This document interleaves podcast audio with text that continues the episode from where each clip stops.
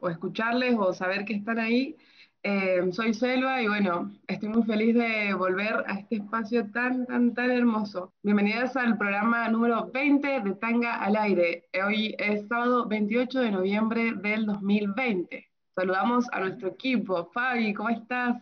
Bien, Selma, demasiado feliz que hayas vuelto a esta realidad virtual, así que te abrazamos desde esta configuración virtual. Y nada, no lo puedo creer que ya estamos llegando a fin de noviembre, casi abrazando diciembre. Es muy loco, muy surrealista este año en general. Sí, sí, totalmente. Acá, Chila. La verdad la... otra vez pensaba que, que, o sea, nació como una idea, digamos, el hacer la radio virtual, o sea, nunca pensamos que la vamos a continuar, o sea, era una prueba nada más, digamos. Así que la verdad que por lo menos salió bien, me parece. Sí, o sea, llegar al programa 20 creo que es un logro, creo que amerita festejo, así que Sila, ya cuando termines de rendir, sí o sí sale festejito de la tanga al aire el reencuentro en lo físico, eso es muy loco, porque nos hemos estado vinculando virtualmente todo el tiempo. Sí, re, em, poder vernos, ¿no? Cuando llegue ese momento va a ser tan hermoso. Sí. totalmente. bueno, como decía Selva, estamos en nuestro programa número 20. Y Fabi, ¿cuáles son nuestras redes? Claro, para que nos puedan contactar, mandar mensajitos, nos pueden pedir temas, tenemos el mail que es tanga.al.aire.gmail.com. Por supuesto, nos encuentran en nuestro Instagram, que es tanga-al-aire, y el número de WhatsApp cada día más candente porque cada vez hace más calor en Mendoza, así que por favor tomen nota el más 54 9 261 38 32 127. Así que al WhatsApp también nos pueden escribir, estamos siempre atentas de esa, eh, de esa red así que ya saben, eh, estamos para ustedes. Bueno, y así damos inicio al primer bloque de nuestro programa. Eh, hoy vamos a estar hablando de las nuevas masculinidades. En el episodio anterior estuvimos eh, conversando un poco sobre las personas con pene y su placer, ¿no? Y, y entonces abordar este tema nos llevó a pensar cómo es la organización social de las masculinidades, o sea, dentro de nuestra sociedad, cómo están organizadas y, y cómo se expresa la, masculinidad. Esto, claro que es algo muy complejo e intrincado que da como eh, para conversar un montón y establecer nuevas relaciones. Entonces, eh, digamos, ponernos a pensar todo esto nos llevó a, a, decir, bueno, sí, existe una masculinidad hegemónica, ¿no es cierto? Que es aquella que busca imponer una forma de expresar la masculinidad, ¿no? Como este prototipo de, varón hegemónico que es como el, abanderado ahí de todos los privilegios, ¿no? Y, bueno, existe y se forma socialmente y, cada persona, bueno, o cada varón puede ejercer su rol dentro de la sociedad de acuerdo a este, mm, este concepto de varón, ¿no? Esta forma de ejercer su, su rol de género. Totalmente, Selva, esto que dices es como muy interesante porque ciertamente ya es eh, interesante y complejo no hablar solo de una masculinidad, poder reconocer masculinidades. Em, y en esto hegemónico que mencionabas tú, es como que se repite esta idea permanente que siempre hablamos tipo hombre blanco, burgués, heterosexual, eh, y a esto ¿no? viene asociado también toda una configuración de cómo debe ser aquel varón y cuál es su objetivo o, trascendencia de ser como en el mundo. Y en esto también está como esto, ¿no? Esperar que sea una persona importante, que sea independiente, tenga esa economía, esa autonomía económica, eh, que sea como eh, el que toma decisiones. Entonces, como siempre expresado en, esta cuestión de exteriorizarse en el mundo político, en la esfera pública, y, también es una masculinidad siempre como de la mano de este capitalismo en el sentido que es el éxito, tiene que ser triunfante, tiene que ser exitoso, porque de lo contrario como que deja de estar en ese espacio hegemónico. Sí, sí es verdad, es como eh, que son un conjunto de, de exigencias, un conjunto de características que deben cumplir y un conjunto de, de digamos, todo esto eh, influye en la forma en la que se relacionan con los demás, con el medio ambiente y cuál es su, su, filosofía, ¿no? Como, como persona para, para expresarse hacia la sociedad a la que pertenecen. Eh, y sí, totalmente red tiene que ver con, que va de la mano con el capitalismo, es que es todo, un, un, sistema tan perfecto y tan bien engranado que, que bueno, que, que, por eso está bueno que exista este espacio para que lo podamos eh, poner en disputa y decir, bueno, nos damos cuenta que nos exigen esto como personas porque ser, eh, digamos, estar en consonancia con la hegemonía es ser funcional a este sistema y, y, de esa forma es como seguimos reproduciendo todas las cosas que nos hacen daño a nosotros y, y, al planeta. Entonces, joya que estemos hablando de todo esto, la verdad. Sí, totalmente. Y bueno, a propósito de esto que dice Selva, se me viene una idea a la cabeza que era respecto al tema del placer que conversábamos la semana pasada y es muy claro también cómo el patriarcado dispone eh, sobre estas masculinidades y, particularmente sobre estos varones cis, digamos, esta masculinidad hegemónica. Em, cómo debe ser su performance sexual en, el sentido cómo deben sentir, cómo deben coger, cómo deben constituirse sus orgasmos. Y siento que esto también, como en, respecto a lo que tú decías, este engranaje como tan perfecto con, el capitalismo, es como una, un sistema y una herramienta de control.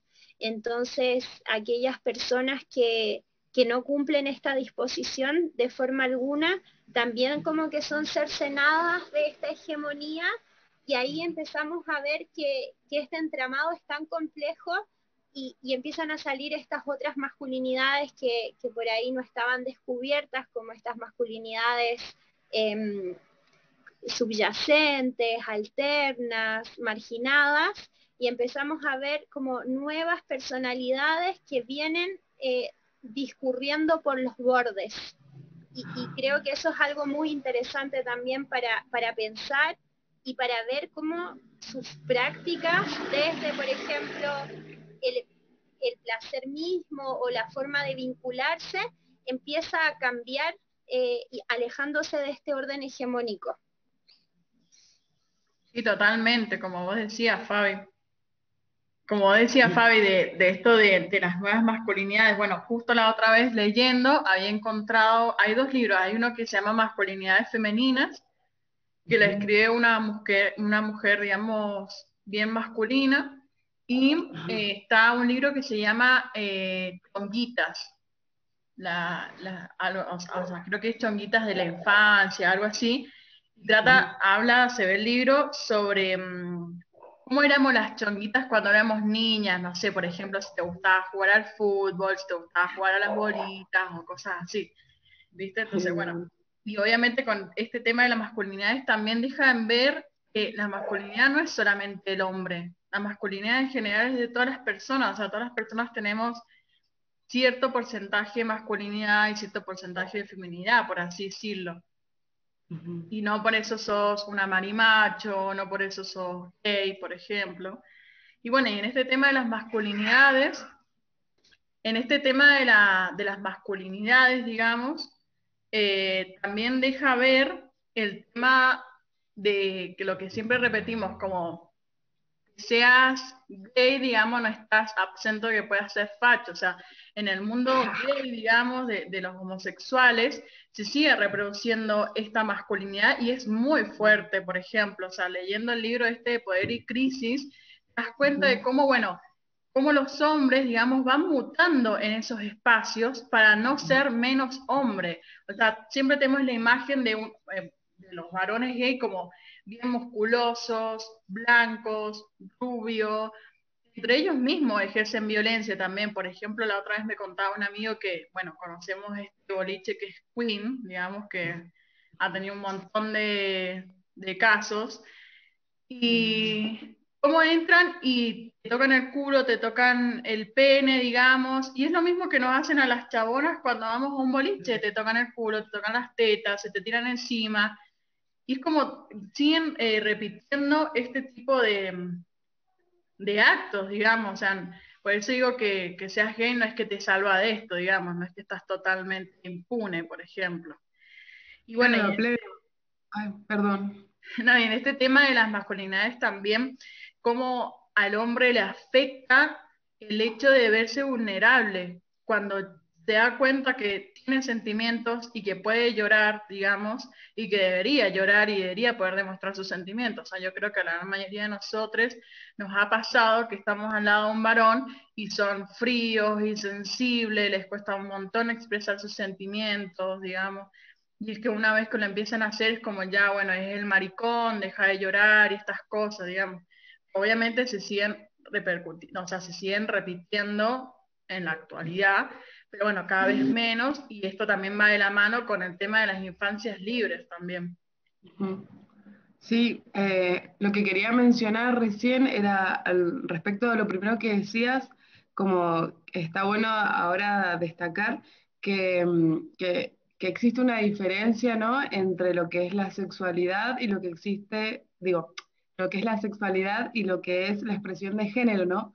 Que tiene que ver con, todas las, digamos, bueno, creo que el, término por sí solo se explica, eh, como todas las formas en las cuales eh, un género se pone en juego eh, hacia las otras personas. Y, esto que, mm, lo de las masculinidades, eso que decías de, de que si lloras sos un maricón y esas cosas, la verdad es que es re duro eh, observar cómo, cómo, es como una ficha, como, como un, programa que, les meten en la cabeza desde chiquites, ¿no? Como, eh, como que se me vienen imágenes un poco de, mi familia o de la familia de, mi mamá, ¿no? De, cuando a los niños más chiquitos que lloraban y sus propios padres les decían como, no llores, no seas maricón, es como, ahí es donde empieza eh, a sembrarse esta semilla de, del distanciamiento eh, emocional. Y es como, es un daño tan terrible porque la info que nos dan nuestros sentimientos, nuestras emociones, eh, tiene que ver con algo que surge desde nuestro interior y que, y que obvio que separarnos de eso nos aleja de la capacidad de decir, de, tener autoestima y de tener una voluntad ahí que dice, que le puede decir al sistema, esto, esto sí y esto no. Y, y, tienen que ver con, como, de alguna forma, como esa esclavitud que el, que el sistema genera y, y, que es a través de estas vulnerabilidades eh, por donde nos pueden entrar, como si, si un, un varón se tiene que expresar como exitoso y, no sé, poderoso y sexy, no sé, eh, lo puede expresar a través, por ejemplo, de, los objetos a los que accede, como la ropa que tiene, el auto que tiene, el reloj que tiene, y, todo ahí como va en, consonancia con la, con la misma idea, como una cosa va eh, retroalimentando a la otra. Totalmente. Siento que de lo que recién comentaban ustedes dos, hay un elemento en común súper importante que tiene que ver con los espacios de sociabilización y acá entra el tema del sistema educativo o la forma en que nos educan como muy importante. Por ejemplo, pensaba, ¿no? Recién Sila decía eh, que en espacios como disidentes, por ejemplo, puedan repetirse estas lógicas como de masculinidades hegemónicas. Eh, y, viene como tan de la mano con esto de cómo nos educan, cómo nos imponen ciertas significaciones a determinadas acciones, como esto que decías tú, Selva, pucha, eh, no llores porque eres un maricón. Eh, oye, ¿cómo se te ocurre que un niño va a hacer ballet? Como, ¿qué van a pensar de ti? Eh, y, todo eso que desde pequeñas, como de alguna manera vamos absorbiendo, vamos construyendo tanto nuestro mundo interior y, la forma en que lo vamos como significando exteriormente, eh, va teniendo una carga súper importante que después también da cuenta de frustraciones, de enojos y de un montón de problemas que, quedan ahí como tensos en el interior y que después eh, se replican en, en finalmente perpetuar estas estructuras o bien volverse como de vuelta a esto hegemónico y em, violentar a aquellas personas que no cumplen con esto. Entonces, eh, siento que, ahí el gran tema también que podemos empezar a pensarlo o, a debatirlo al menos para empezar a, cuestionar esta masculinidad, estas masculinidades, es esto, ¿no? La educación y el, gran poder que tiene. Eh, sí esto, ¿no? Eh, como recién decías tú con el tema de las emociones, siento que, las emociones son tan importantes, nos hablan tanto de nosotros, de la forma en que sentimos, y creo que cada una de estas emociones, sea la pena, la alegría, es importante sentirlas, como, como escuchar su reverberación y, poder educarnos emocionalmente, porque que un varón llore está bien.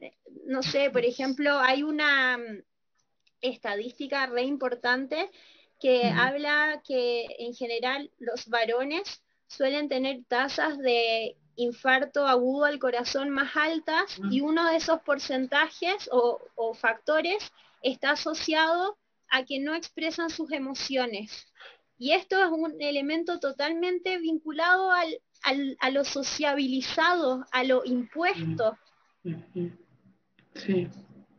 Cuando hablabas mm, de, la educación, se me, vino directo a la cabeza, eh, pensé en la escuela, ¿no? Y, pensé en el binarismo, ¿no? Ahí como, como nos hacen formarnos desde chiquites, ahí separados, eh, hombres por un lado, mujeres por el otro, ¿no? Y ahí es como empieza esa bajada de línea también ahí en la escuela, en el jardín, que nos, hacen usar eh, un guardapolvo rosado y un guardapolvo azul, que después perversamente coincide con los packaging de, los juguetes que venden en el súper y, ahí, y que incluso esos juguetes también tienen una carga simbólica, como que los juguetes rosados sean cocinas y los, los juguetes azules sean armas. Es como es, tan explícito que hasta parece irónico. Totalmente, esa carga simbólica eh, es realmente, bueno, constituye una violencia simbólica y también hay, no sé, me siento como que estuviéramos como tipo en Orwell, así como que hay un gran hermano, una gran televisión disponiendo el orden de las cosas. Entonces, eh, esto lo, lo compartíamos la otra vez con unas amigas por ejemplo, a las niñas les ponen ya este guardapolvo rosado, eh, les hacen tener determinadas conductas, les hacen jugar con la cocinita, les hacen jugar con el bebé, como imponiendo que, que la maternidad, por ejemplo, es su deber ser, su destino, su objetivo único en la vida. Y además la paradoja que no se les habla de sexualidad, no se les habla de masturbación, entonces se les impone como tú deber ser madre, pero nada más, es como, hay, hay tantas cuestiones ahí que cuando uno lo piensa es como tan claro, pero a la vez todo esto que, pareciera casi tierno, ¿no? Para la gente, eh, es que pasa súper naturalizado. Sí. Sí, lo decís, se me, pone la piel de gallina. Sí, totalmente. Es como decís vos, o sea, cómo estamos constantemente, digamos, como llenos de información y de imposiciones por parte de la sociedad, o sea, y, bueno, y de las nuevas masculinidades viene a criticar esto, o sea, viene a cuestionar, digamos, lo que es la construcción actual del varón y también sobre los privilegios que tiene el hecho de ser varón, porque obviamente varón, hay un varón cis, hay un varón trans, digamos, eh, hay masculinidades también trans, entonces abre un amplio abanico, o sea, el varón no es solamente, o la masculinidad no es solamente el varón cis, es, de todos, por así decirlo, digamos. Entonces, claramente está bueno empezar a hablar de estos temas porque creo que a la mayoría de los hombres más grandes, obviamente tal vez esto no les pueda repercutir tanto, digamos, porque ya tienen tan impuesto esto de la sociedad, pero también me hace recordar a que hay varones que no, cumplen con esto, con esto de la masculinidad, son más sumisos, eh, como que también se dejan agredir por la otra parte, digamos, y después eh, eh, también son criticados, digámosles, ¿por qué no sos em, ¿Por qué, no sos más fuerte? ¿Por qué no, eh, no, sos, masculino? Parece que no te pasará nada, qué sé yo. Entonces, obviamente, eh, también es una presión en ese sentido porque te critican por todos lados, digamos. Y, obviamente no me sorprende el hecho de que la gran mayoría de, digamos, el porcentaje más alto en la muerte en los varones sea un, un, infarto, digamos. O sea, me parece que es bastante esperable en este caso por el tema del estrés, porque obviamente esto genera estrés en una persona, así como a nosotras nos genera estrés todas estas imposiciones de la sociedad y, por ahí también recae en esto el hecho de por qué siempre nos dicen como que las mujeres somos más emocionales, no es que somos más emocionales, siempre hemos tenido esa libertad de poder expresar malas emociones porque en cierto punto nadie nos, vino y nos dijo como no, las nenas no pueden llorar, digamos.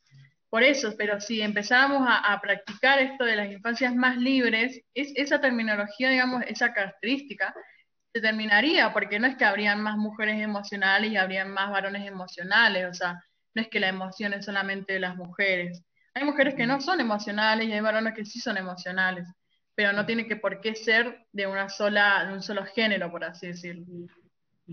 Totalmente. Em, es interesante esto que, venimos conversando, porque dentro de todo igual es un tema como en lo académico, como muy nuevo, porque no sé, si hacemos un poquito retrospectiva en la historia, em, con la segunda ola del feminismo, por ejemplo, muchas mujeres acceden a los espacios universitarios Em, y empiezan también a utilizar la herramienta de la categoría género como una categoría de análisis crítico y ahí empieza toda esta ola de estudios de género y empieza a surgir justamente también este estudio de las masculinidades. Y, y, ahí es cuando podemos ver también esto, ¿no? Esto que decías tú, Sira, recién, que si un varón es como de determinadas como características, como aquellos otros varones hegemónicos lo empiezan a como a desplazar. Entonces vemos que, en ese sentido el patriarcado también es súper funcional con aquellas personas como que no les sirven, es como que las eliminan. Y, y, en esto podemos reconocer, bueno, esto que decíamos, ¿no? Masculinidades subordinadas, masculinidades alternas. Y a mí lo que me parece interesante de, reconocer como estas otras eh, eh, otros espectros, por así decir, de ser, de cómo es el devenir, el ser y el estar, es que es como un choque contracultural a este patriarcado. Y eso creo que es como la ventana que permite empezar a cuestionar, pucha, no quiero ser de esta manera que me han impuesto, esto que decías tú, Sila, empezar a cuestionar la construcción actual del varón, el tema de los privilegios y aquello que, que, que esto, pararme en los privilegios, suscita un montón de consecuencias y acciones sobre tanto mi persona como con las personas que me rodeo. Y, y, ahí es cuando empieza esto, ¿no? La idea de nuevas masculinidades y cómo, cómo va variando todo. Creo que eso es súper interesante. Sí, sí, sí, totalmente. O sea, obviamente eh, es un tema bastante nuevo. O sea, hay o sea, conozco un, un chabón, digamos, que se ha dedicado a empezar a hablar sobre las masculinidades y dar charlas y todo, pero es un tema que recién se está empezando a tocar y recién se está empezando a nombrar, por así decirlo, pero, pero está bueno porque es verdad, como vos decís, esto no es de ahora, digamos, o sea, el tema de las masculinidades se viene estudiando hace rato, pero es como que recién empieza a salir del cajón, digamos. Y obviamente ojalá sigan saliendo más estudios y nos empecemos a criticar más esto, digamos, y que las personas feminizadas también, digamos, construyan esa masculinidad y que no, eh, y, que no se sientan, digamos, no nos sintamos mal eh, si nos dicen, no sé, marimacho, por ejemplo, que siempre lo que te decían si, si sos un cuerpo feminizado, eh, o que si sos más dulce, o si, un, cuerpo masculinizado es más dulce, o es más comprensivo, como eh, que no te estén diciendo maricón o puto, por ejemplo, esos típicos insultos, por así decirlo, entre comillas. Em, y obviamente la sociedad igual en este, en este ámbito, digamos, en, respecto a estas cosas, está avanzando. Obviamente de a poco, porque siempre hay gorilas, como decimos, eh, pero, eh, los está cuestionando. Y bueno, y a esto del tema de las masculinidades me parece muy importante nombrar el tema de Maradona, por ejemplo. Eh, ¿cómo, ¿Cómo seguimos alabando ese tipo de masculinidades? O sea, ese tipo de, de machos, digamos. O sea, ¿cómo justificamos el accionar de una persona porque era tal, digamos, o sea, como un machinómetro, digamos, por así decirlo. O sea, bueno, si sos rico y, no sé, metiste un gol y, eras un, saliste de la villa, es como, bueno, eh, eso es mucho más importante que haber sido un pedófilo, haber ido a violar niñas a Cuba, digamos, porque eh, hay noticias y hay estudios en los cuales se dice específicamente a la isla que a él le gustaba ir, porque Cuba es uno de los países latinoamericanos con mayor prostitución infantil, se sabe, digamos, pero no se dice, y en esa isla específicamente hay prostitución infantil, digamos, y se sabe, y le gustaba ir a esa isla, ¿por qué será? Y, y que encima era machista, digamos, golpeaba a sus parejas. Entonces, ¿cómo podemos alabar esto? Es, como contradictorio, digamos. O sea, como si, como que si no los pudiéramos criticar porque ya como que la sociedad los había marginado. Sí, es como, es como en los casos que se dan cuando dicen separar el arte del artista, ¿no? Como no, es la misma persona, ¿no? No, no, se puede, ya para mí a esta altura no, una cosa no, no se separa de la otra y, y, y si todo sale del mismo lugar no, no pinta, como, no porque haya sido como un excelente deportista, nos vamos a olvidar de todas las cosas que hizo. eh, pero bueno, a las personas les, les encanta tener héroes ahí a los que idolatrar.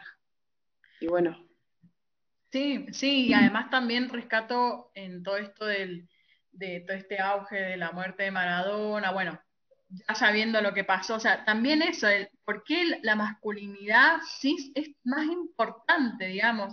Siempre ha sido importante. Lo hemos visto a lo largo de la historia, cómo mujeres escritoras han tenido que masculinizar, digamos, disfrazándose para que sus trabajos sean valorados y cómo la de los varones independientemente de lo que escriban, es como, wow, no, no, no, es un crack, digamos. Y como en esto el presidente da tres días de duelo, porque se muere un chabón, digamos, y a nosotras nos matan todos los días, y encima el 25N no habían hecho nada a nivel nacional el presidente. Entonces, es incoherencia más grande, o sea, incoherencia y dolor también. A mí me pasa que justo lo, conversaba el otro día con una amiga. Em, bueno, hace muy poco había fallecido Kino.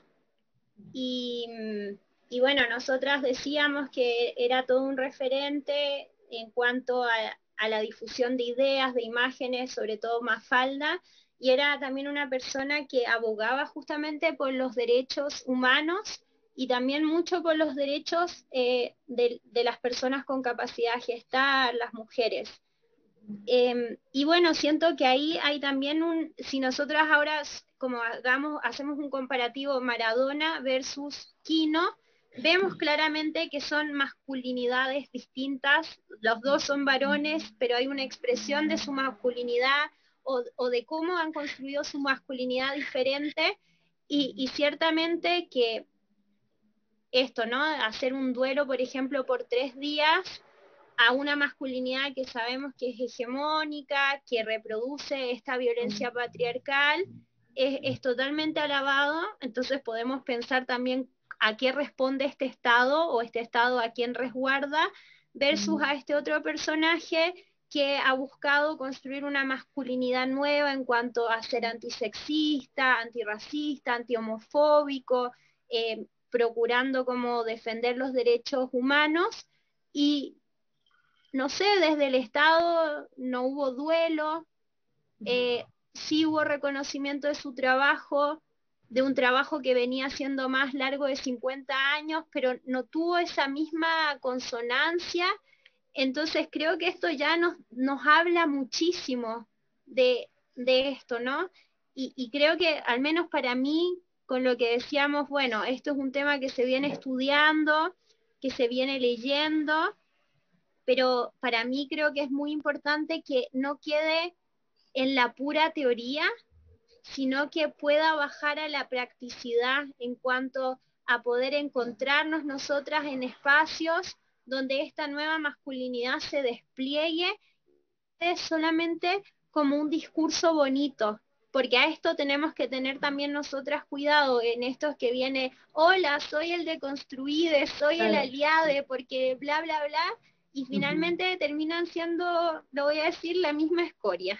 Sí, sí, justo ayer me pasaba eso, que hablando con una amiga, digamos, bueno, nos contaba toda la violencia psicológica que le había ejercido su exnovio, o sea, y cómo ella dice que se sentía tan mal, porque, bueno, en fondo hay una historia, digamos, con la ex de él y todo, y cómo ella se sentía tan mal por haberse sentido usada por él, digamos, y cómo él la hacía dudar tanto de sí misma, y cómo ante la sociedad él es, eh, no, es no, si él es es amoroso, porque, viste, el típico aliade que es re amoroso, no, no, yo eh, no respeto a las mujeres, pero dentro de, digamos, de la relación son una mierda, como decía Fabio, una cagada más.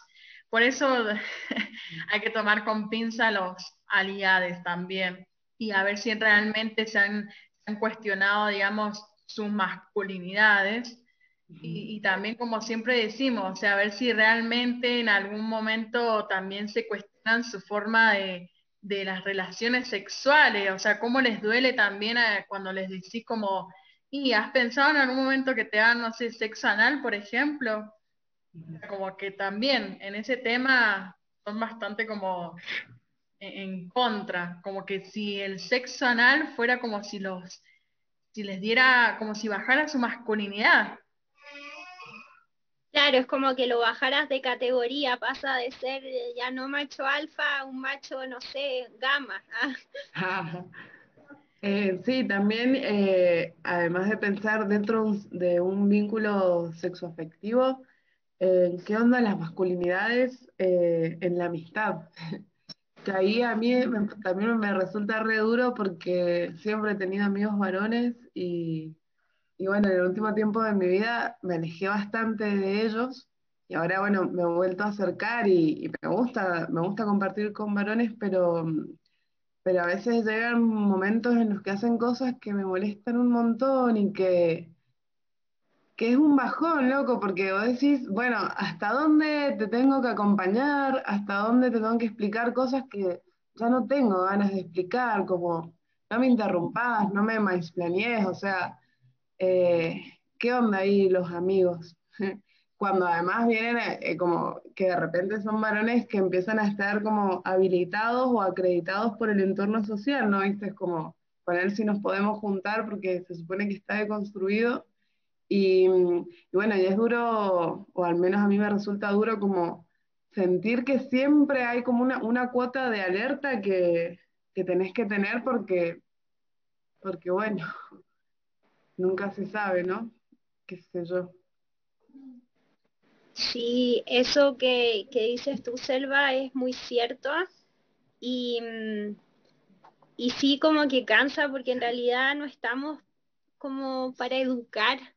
Sí podemos, como creo que en el espacio que nos desplegamos, eh, darle significado a las cosas y a los accionares, pero tampoco se trata de llevarlos de la manito porque creo que es nuestro momento ahora, nosotras, para desplegarnos en la totalidad después de tanta opresión.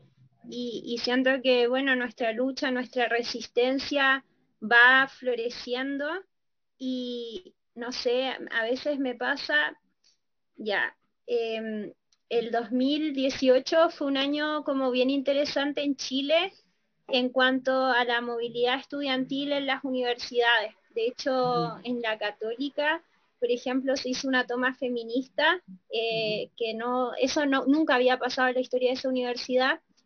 Em, y bueno, así muchas universidades empezaron a hacer espacios de, debate, de, de bueno, se reunían, ¿no?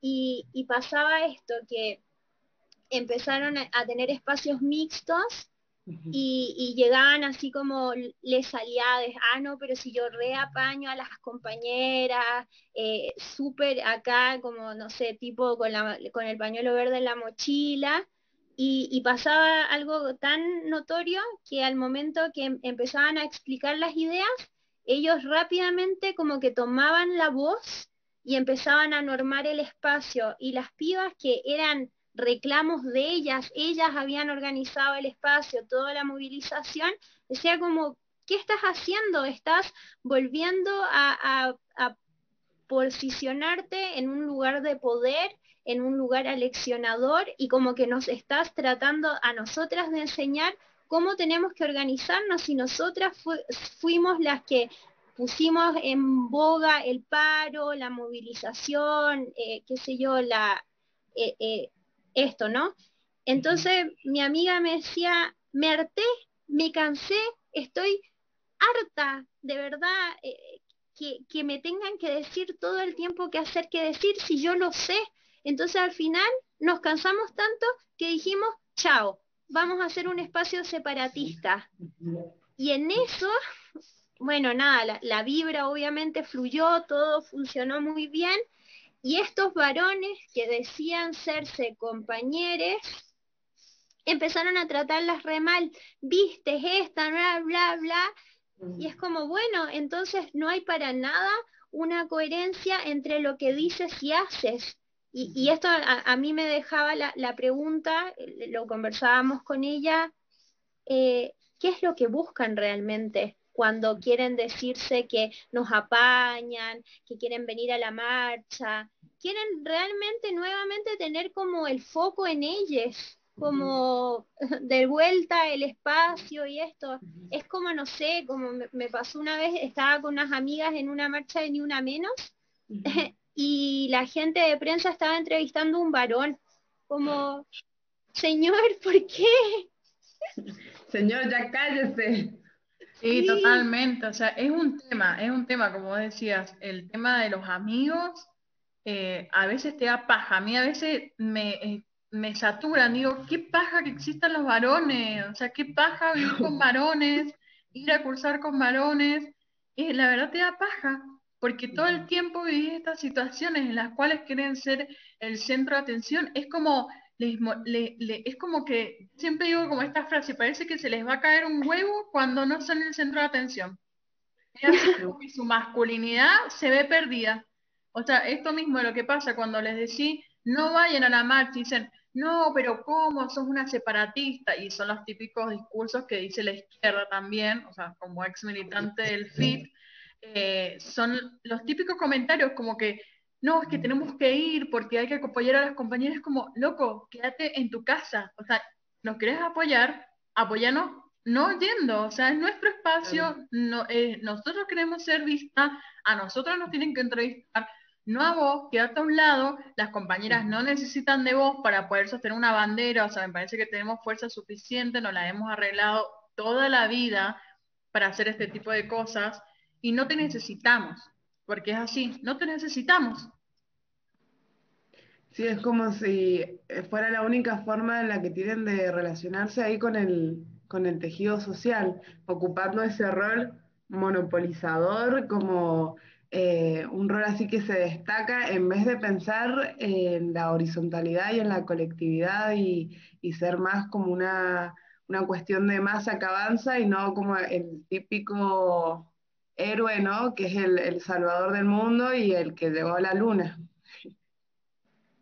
Totalmente.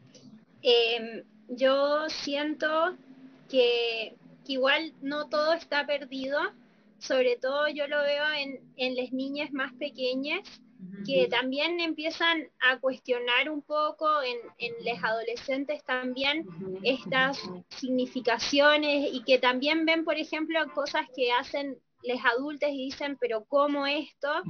Entonces creo que, que sí se viene tejiendo una nueva masculinidad eh, que es mucho más crítica, que, al menos creo que cuestiona un poco más todos estos accionarios que nosotras veníamos mencionando, que algunos pueden parecer muy pequeños, pero bueno, son micromachismos, son violencias simbólicas que, van este, perpetuando esto.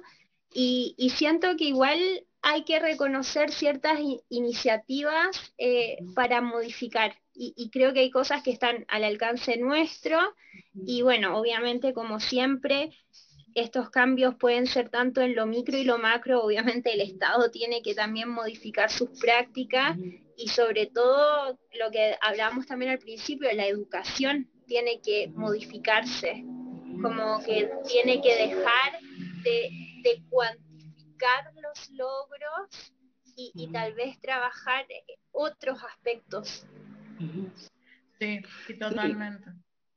O sea, como, bueno, y diciéndole a los varones cis que no esperen que nosotras los eduquemos. O sea, vayan, agarren un libro, busquen información y estudien y desconstruyanse, porque nosotras no es que les vamos a ir a enseñar y los estamos esperando acá para enseñarles. Los podemos ayudar en algunas cosas, pero no en todo. Y como que respeten también los espacios y no nos vengan a explicar sobre cosas que ya sabemos y no digan lo mismo que nosotras cuando nosotras lo dijimos y no nos roben las ideas. Sí, de una. Eh, lo que decía Fabi sobre, sobre que si hay un cambio y que sí se puede ver positivamente la situación, eh, me hizo pensar en, que también se ve reflejado un poco en, los contenidos que nos están llegando, eh, las pelis que están haciendo, las series, como se puede ver que, que ya no es como, como se venía haciendo hasta el momento. Eh, pienso en la serie Sex Education, no sé si la han visto. Eh, si no la han visto, la verdad es que está re buena. Eh, es una serie adolescente. Y bueno, y si bien tiene por protagonista a un varón cis, es, digamos, no cataloga como el varón cis hegemónico porque, porque bueno, tiene ciertas inseguridades con su sexualidad y, y bueno, eh, tiene un amigo varón eh, que tiene una relación re cercana y re emocional, y mm, bueno, y le gusta una chica, y bueno, qué sé yo.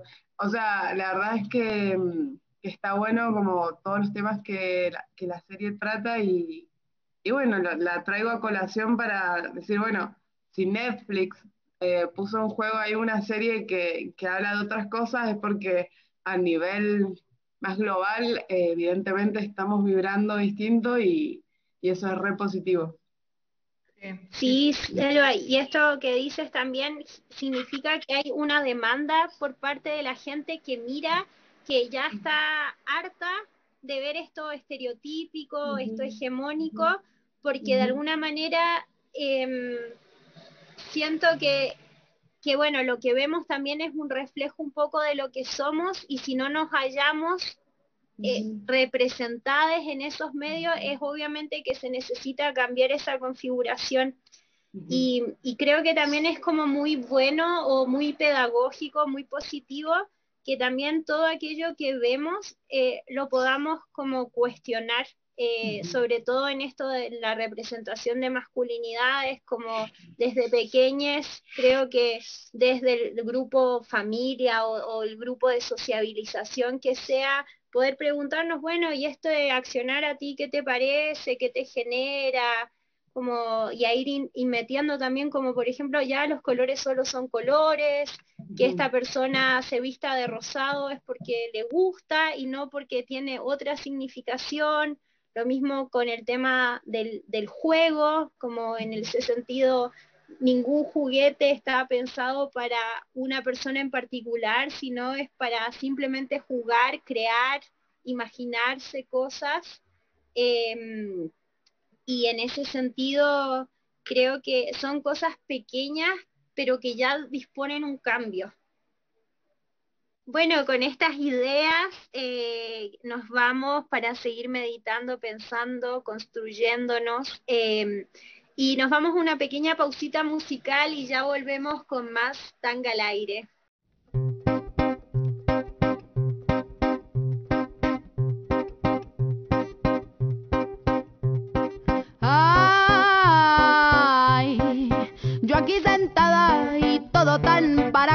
Tan sucio, tan berraco, tan por debajo de la mesa. Y quien invite a la cerveza, le cuento este cuento largo, largo como el cañón del río donde habitan los escorpiones.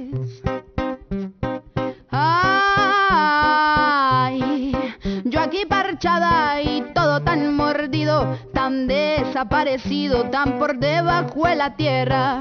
Nos embutieron la guerra hasta el fondo de la tráquea y los pájaros se comieron los huesos encima del monte. Se comieron todo el queso y mataron al ratón.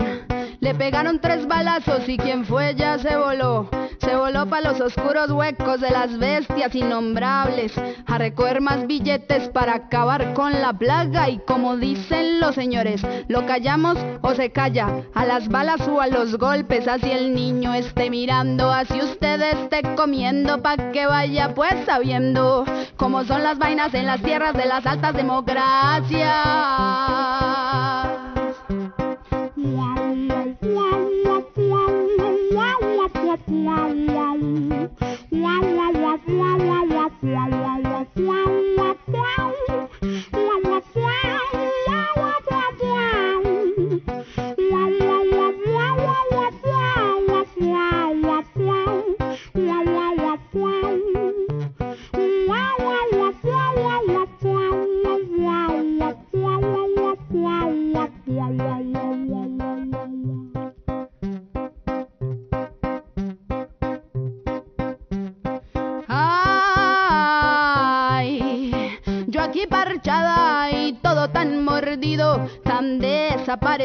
Tan por debajo de la tierra. Nos embutieron la guerra hasta el fondo de la tráquea y los pájaros se comieron los huesos encima del monte.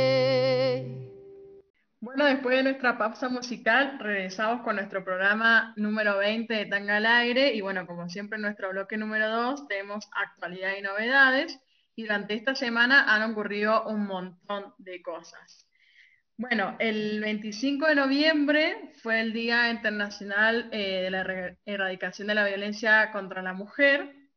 Y obviamente es una fecha muy importante y sobre todo ahora en pandemia con el tema de que ocurre un femicidio por día, o sea, desde que llamamos de pandemia, más o menos que son unos ocho meses, si no me equivoco, durante estos ocho meses ha ocurrido un femicidio por día, o sea, nos matan cada 36 horas aproximadamente. Así es, em, hubo mm, actividades en todo el país nuevamente, desde la campaña eh, Ni Una Menos sobre todo, eh, hubo muchas actividades virtuales, pero también en distintos puntos del país hubo talleres, espacios con, con manifestaciones artísticas.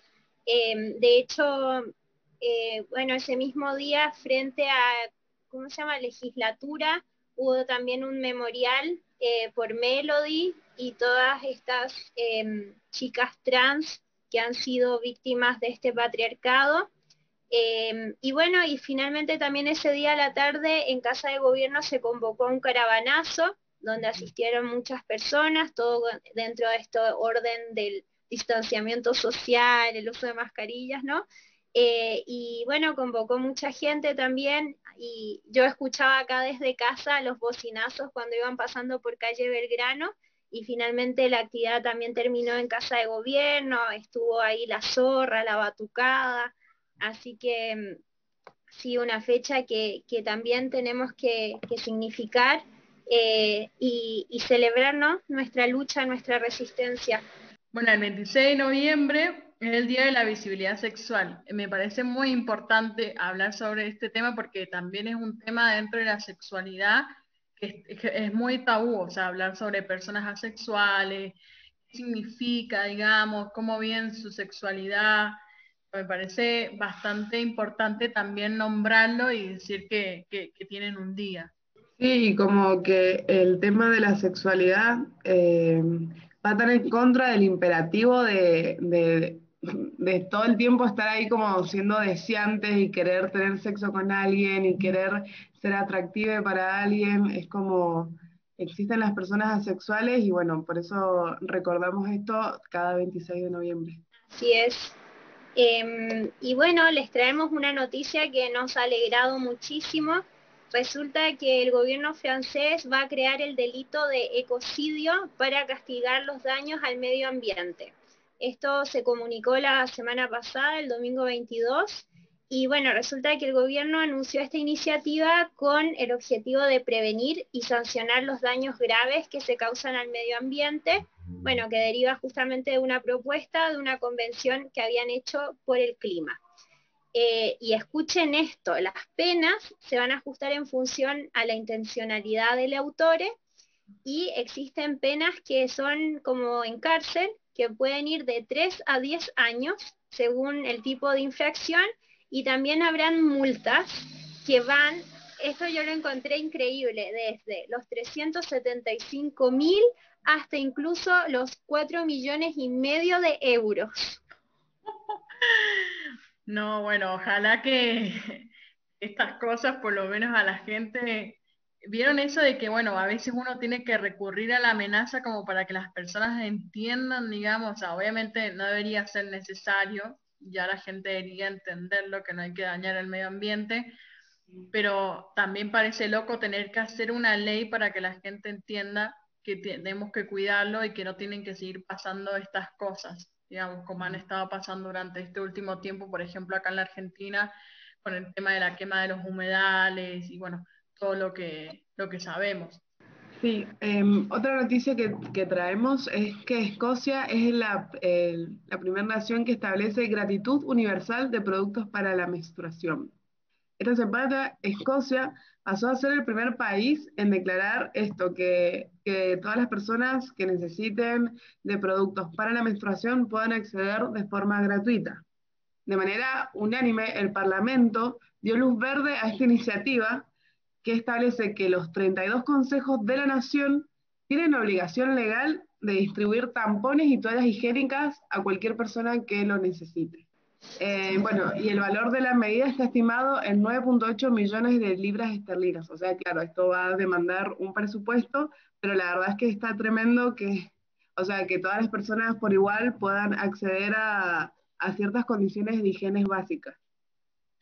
Sí, totalmente. Está como con la ley menstrual acá en la Argentina, por ejemplo, que ya, eh, bueno, sabemos que creo que este mes empezó a, regir este plan, digamos, de poder brindar toallitas higiénicas y también tapones, si no me equivoco, para las personas menstruantes, porque la verdad que, eh, bueno, no muchas personas se animan, digamos, por ejemplo, a usar la copita, pero si no, o porque les da miedo, o porque no se la saben poner, pero bueno, obviamente el Estado tiene que también proporcionar esto porque mm, es un presupuesto, o sea, usar toallitas, por ejemplo. O sea, si viéramos la cantidad de plata que nos gastamos en comprarlas y lo cara que salen, por ejemplo. Totalmente. Imagínate que una persona con capacidad de menstruar, ¿cuánto en promedio menstrua? Entre 35, 40 años más o menos, todos los meses.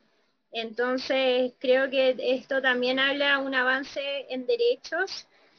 Eh, igual yo decía, pensaba para mis adentros, ¿no? Qué hermoso sería que después también este, este mismo plan eh, incluya la copita, porque bueno, también es, mucho más ecoamistoso, pero bueno, siento que es un avance tremendo y bueno, nada, lo celebramos.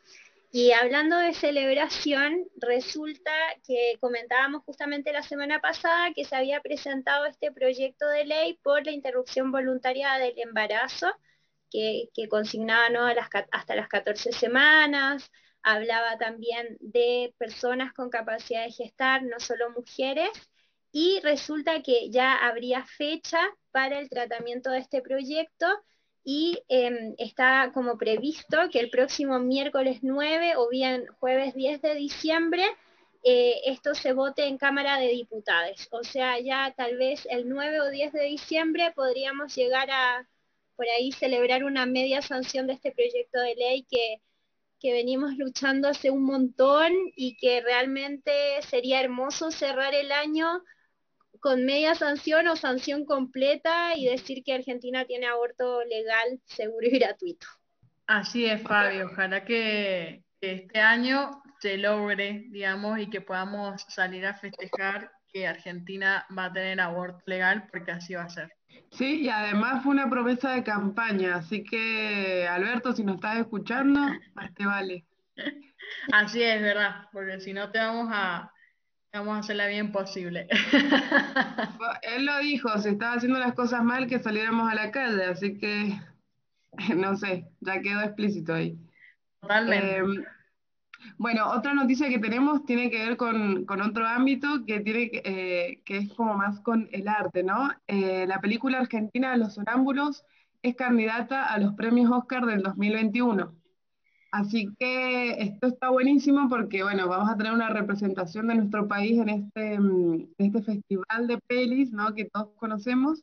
Y además, eh, la directora es Paula Fernández. Entonces, bueno, está buenísimo que además de que vamos a estar eh, ahí siendo representadas, eh, sea una directora mujer y no varón. Así que, Joda, le mandamos un abrazo gigante a Paula y, y le decíamos que, bueno, que todo salga como exitosamente.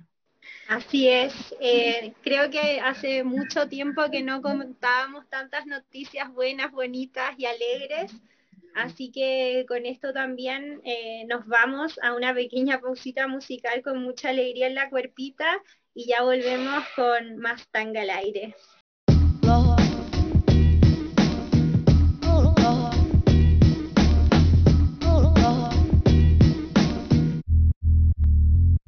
She was only 17, but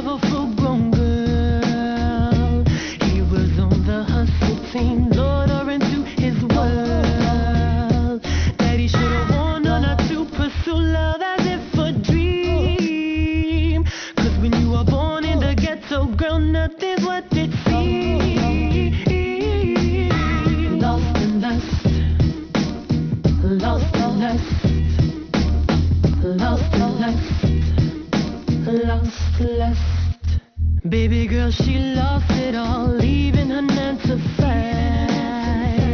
Had her sniffing line for line just to feel she's alive. Pretty for the love and the rougher sex wouldn't let y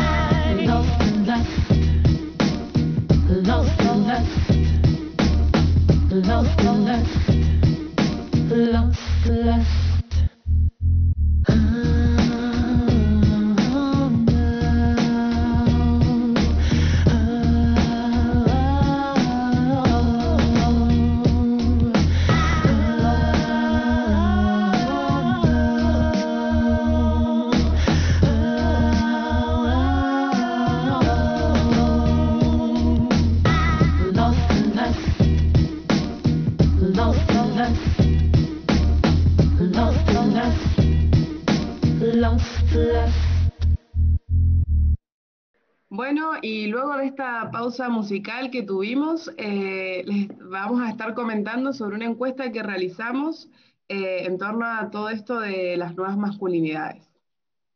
Eh, la primera pregunta que realizamos fue que si, la, si habían escuchado el concepto de nuevas masculinidades.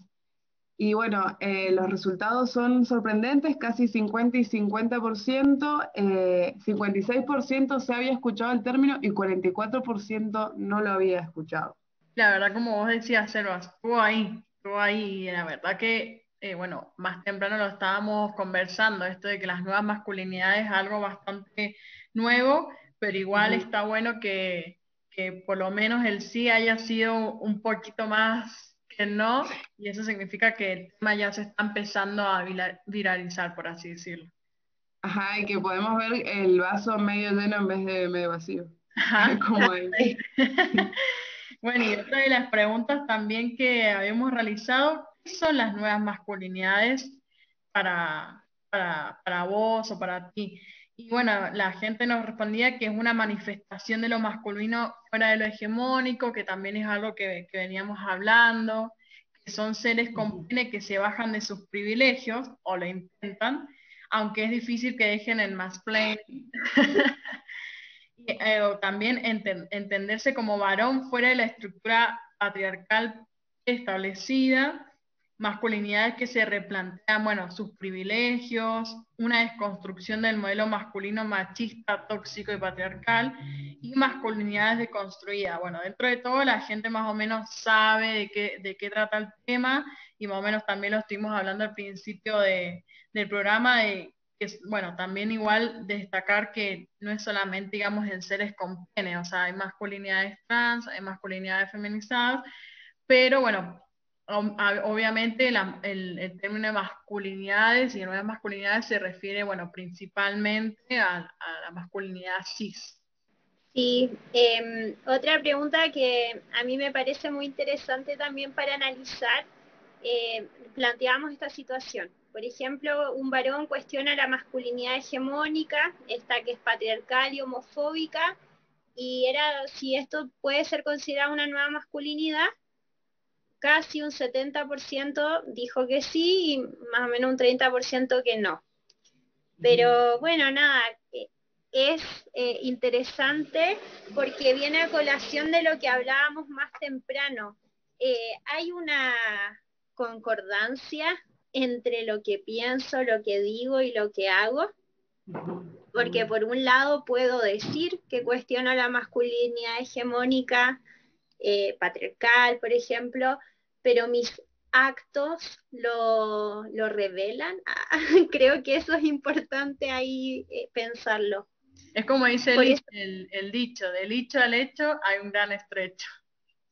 Claro, Así que yo siento que por eso hay un 30% ahí igual importante que dice no. Dijo, ojo.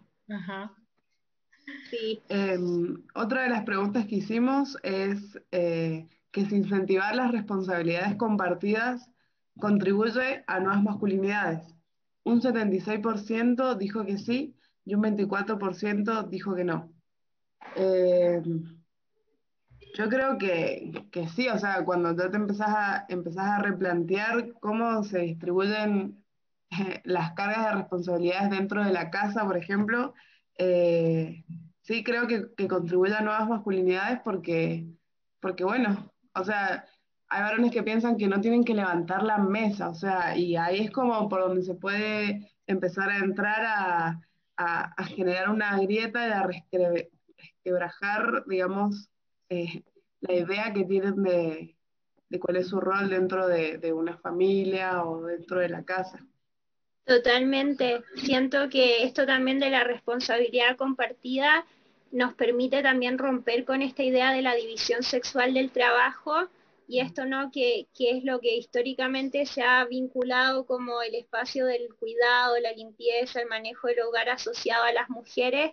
Esto empieza como a flexibilizarse también y, decir, bueno, no, o sea, tú también, por ejemplo, habitas en esta casa, entonces como que en eso creo que hay una apertura. Y por otro lado, em, con esto de la responsabilidad compartida, em, permite habitar otros afectos que por ahí antes estaban cerrados en esto también del, dictamen hegemónico. Sí, totalmente. O sea, no es todo, digamos, pero se empieza, digamos, se empieza a desconstruir y se empieza uno a, auto, digamos, analizarse y a auto también, digamos, a ver qué actitudes siguen reproduciendo. Sí, perdón, se me vino a la cabeza una, em, ¿cómo se llama? Una publicidad que están pasando, creo que es del gobierno, yo la he visto en YouTube cuando aparecen los anuncios que salen como muchas mujeres y, como que dice, como si me ves cansada, no me ayudes, si no sé qué, no me ayudes, pero en este sentido que, como decir, la cuestión tiene que ser compartida, no es como me ayudes. claro. Claro, Eh, y eso, bueno, creo que eh, también habla de esto emergente. Claro, no es que me estás ayudando, es tu responsabilidad, es así.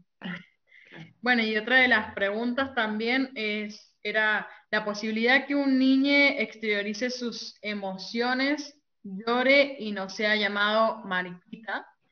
Por ello, nos habla de nuevas masculinidades y bueno, el, el 90% dijo que sí y el 10% dijo que no. Bueno, también lo habíamos estado hablando, esto de que como a nuestros padres o a nuestros abuelos eh, les marcaban mucho el tema de no llorar porque era una fragilidad y por lo tanto e, era un malcón. Y, y cómo también eso eh, repercute en ellos por el tema de que suelen ser más fríos, más retraídos y les cuesta expresar sus sentimientos y obviamente, bueno, va de la mano con esto. Sí, y cómo la exteriorización de una emoción eh, puede estar ahí como tan manipulada por, por como esa seguridad de la virilidad, ¿no? Como es re dura la extorsión ahí psicológica, porque como ser un varón, ah, es como, sería todo lo opuesto a ser mariquita, es como, es una manipulación re fuerte, así que, qué bueno, que bueno, que si da el 90% respondió que, que, es la que va, claramente es el reflejo de que sí, es verdad, esto está, se está percibiendo un cambio. Sí, totalmente. Em, otra pregunta que, que, hicimos fue si la ESI es importante en la construcción de nuevas masculinidades y sólidamente hubo un 94% a favor de esto y un 6% que dijo que no. Y a continuación les preguntábamos por qué creían esto, ¿no? La relación de ESI y nuevas masculinidades. Y nos contestaban porque, por ejemplo, sin ESI no hay nada, en este sentido que la educación es poder, eh, permite también visibilizar la diversidad y de alguna manera liberarnos eh, de los estereotipos, permite conocernos más en el propio ser y no nos encierra a lo determinado por la sociedad, este mandato, ¿no? Eh, permite, bueno, bueno, nos dice que la identidad se forma en la infancia, y que de alguna manera el cambio en adultos no es racional, pero vivencial en niñas, y que aparte la educación sexual integral abre el abanico a no, por ejemplo, em, bueno, ¿no? A, esto imperante. Y, por ejemplo, nos dicen acá que si no hubiese educación sexual integral, la única educación sexual sería el porno machista, que esto obviamente trae un montón de significados, y aparte permite aprender sobre sexualidad, abuso, bueno, ¿no? Eh, y permite ayudar a sensibilizarnos y cuestionarnos también.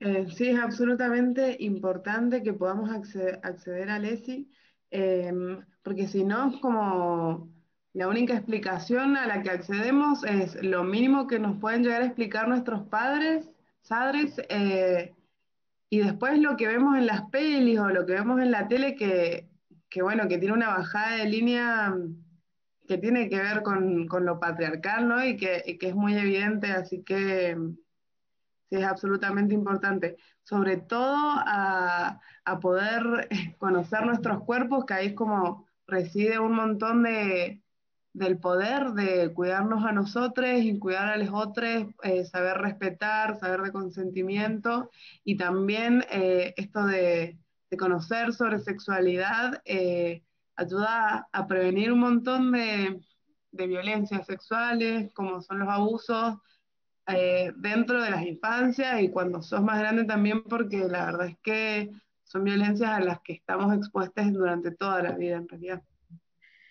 Sí, totalmente, como vos decías, Selva. O sea, eh, como siempre recalcamos eh, constantemente en, nuestros programas, lo importante que es la ESI y la ESI bien dada también, digamos. Y obviamente es una lucha constante porque conocemos estos grupos anti-ESI porque supuestamente, no sé, los estamos adoctrinando, le estamos haciendo una bajada de línea y la verdad que no. O sea, si se introdujeran más, sabrían que no es la misma ESI en todos los niveles, sino que en ciertos niveles se va enseñando diferentes cosas y tienen su porqué, digamos. pero bueno, en, en algún momento ojalá que la ESI sea 100%, digamos, dada como debería serlo, y además yo creo que también los adolescentes las están exigiendo. Y bueno, otra de las preguntas eh, que también hacíamos es, ¿cómo repercute el patriarcado sobre las masculinidades? Bueno, y la gente nos respondió que impone cómo un varón tiene que ser y también cómo una mujer tiene que ser, o sea, entramos dentro del binarismo, les determina un único rol, que es el violento, encapsulando a la persona a un modo de ser, obliga a repetir patrones por conveniencia social, aunque sean perjudiciales a nuestra a nuestra especie, no pueden mostrarse, y bueno, otra de las cosas que también nos, nos ponían es que no pueden mostrarse, digamos, como seres sensibles y obliga a responder a un modelo tóxico donde lo femenino es demonizado. Bueno, es también un poco lo que hablábamos al principio, digamos, de que los varones eh, con esta masculinidad vieja no pueden ser sensibles, no pueden expresar lo que sienten, porque si es así, son desplazados dentro del mundo de la masculinidad. Y también esto de que los obliga, digamos, a, responder a estos modelos, eh, el poderoso, el macho alfa, eh, el, que tiene que mandar todo, y obviamente eso se vuelve en algo tóxico y violento. Eso, porque eh, no solamente son desplazados, sino que también son violentados. Y eso es como algo re duro que viven eh, las masculinidades, eh, como sus pares se lo hacen saber, ¿no? Que es bien, bien a través de la violencia psicológica y física también. Es como, como es moneda corriente mm, agredirse físicamente, violentarse permanentemente, la competitividad también que existe entre ellos. Así que es como todo lo que va construyendo a esa idea sobre lo que tienen que, a lo que tienen que aspirar esta masculinidad hegemónica eh, dominadora del todo. Sí, totalmente, por eso, bueno, este, el tema de las nuevas masculinidades viene a romper con estos patrones y obviamente genera una nueva apertura sobre, sobre este tema. Y bueno, se puede empezar a, ver cómo existen diferentes masculinidades y cómo podemos empezar a construir diferentes masculinidades y sobre todo en las niñas que, bueno, con sus infancias libres, o sea, permitirles ser, permitirles sentir, que expresen sus sentimientos, que lloren. Y también, como siempre decimos, o sea, porque si no vamos a seguir formando hombres golpeadores, violadores, abusadores, violentos, digamos, o sea, como siempre decimos, los hijos sanos del patriarcado. No es que hay que enseñarle a las mujeres eh, a cuidarse, hay que enseñar a ambas partes, o sea, a ser personas eh, amorosas y que no tienen por qué violentar a otra, digamos, y no creerse superiores y que no está, no, no tiene nada de malo llorar y expresar lo que, lo que uno siente. Totalmente, me, voy como muy contenta de este bloque también, como con todas estas reflexiones, para que sigamos construyendo también un espacio que nos sepa contener, nos permita también desarrollarnos en forma libre, plena, eh, y que no tengamos que vivir con esa angustia y el miedo a, a no permitirnos ser por algo que nos puedan hacer o por el que dirán. Así que sí, a seguir transitando libres y, siento que lo que estamos haciendo es muy fuerte, es muy poderoso y, creo que esa es la que va, ¿no? Así que también con esto agradecerles por estar, por compartir sus ideas, por conectarnos en, en este sabadito virtual de radialidad. Y nos seguiremos encontrando ya la próxima semana con otro tema vinculado a esto de las nuevas masculinidades. Y eso, que tengan buen fin de...